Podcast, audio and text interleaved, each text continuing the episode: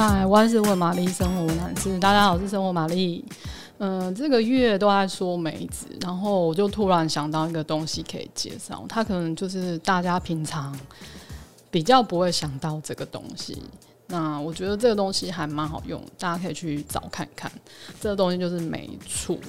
好，首先它不是不是你想的那样，就不是你想的那样说梅子加醋跟糖酿出来那种梅子醋，它比较像是。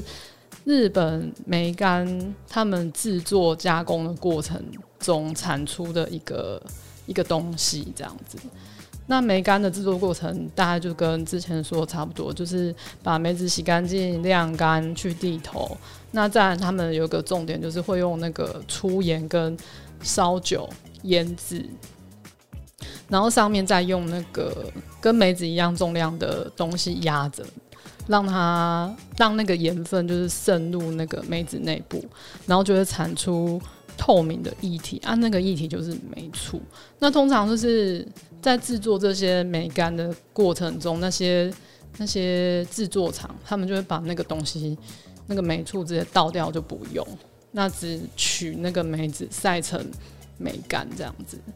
那其实它。名字虽然就是有个醋，可是它其实不是，就是就像我刚刚说，它不是酿造醋，它就是纯粹用梅子跟盐制成。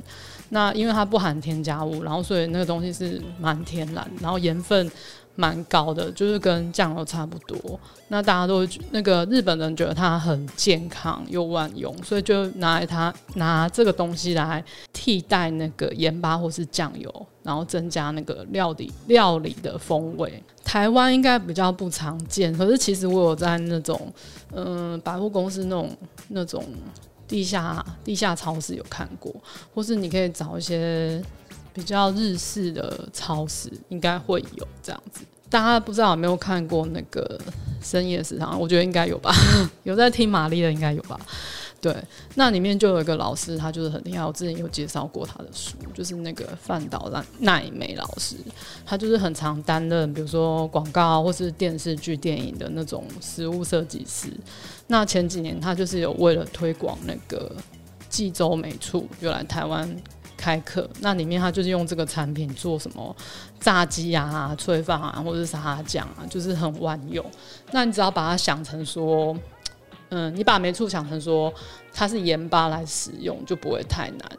那我也很常拿它来，就是比如说去腥啊，鱼肉啊，或是鸡肉跟猪肉。那其实你加了梅醋之后，几乎都不用再下盐巴，因为它的咸度真的很高。那有还有人就是这样说，就那一次上课老师就说，就是说他觉得加到白米里面一起一起煮，那那个米在蒸煮的时候，它不是会膨胀吗？那如果你加了这个，它就不会因为膨胀而破损，那个米就会很完整。他觉得那个饭会更好吃，大家可以试看看。然后那堂课我觉得就是最惊艳的是，就是他把那个台湾的柿子跟木瓜，就是那种比较甜的水果，但是水分比较没有那么多这样子，他就把它切片，然后夹那个 mozzarella cheese 这样子。接着他就把那个梅醋放在那个玻璃瓶里面，用喷洒的方式，就是很均匀的喷在水果上，然后这道菜就 完成了。那你吃的时候，你就会觉得说啊，因为那个梅醋是咸的，所以你就会觉得说哇，天啊，今天的木瓜也太甜了吧，今天柿子也太甜，这样。那因为那个梅醋的咸，它会衬托那个。水果的甜味，那它也会让那个 cheese 的味道的奶味更明显。我觉得大家有机会可以去找看看，来研究看看这个东西怎么用，就是当做搭一个今天当跟大家讲一个新知这样。好，如果你喜欢今天的内容，欢迎订阅、按赞、五颗星。还是有什么生活上的疑难杂症要请玛丽解决的，也欢迎留言让我知道哦。拜。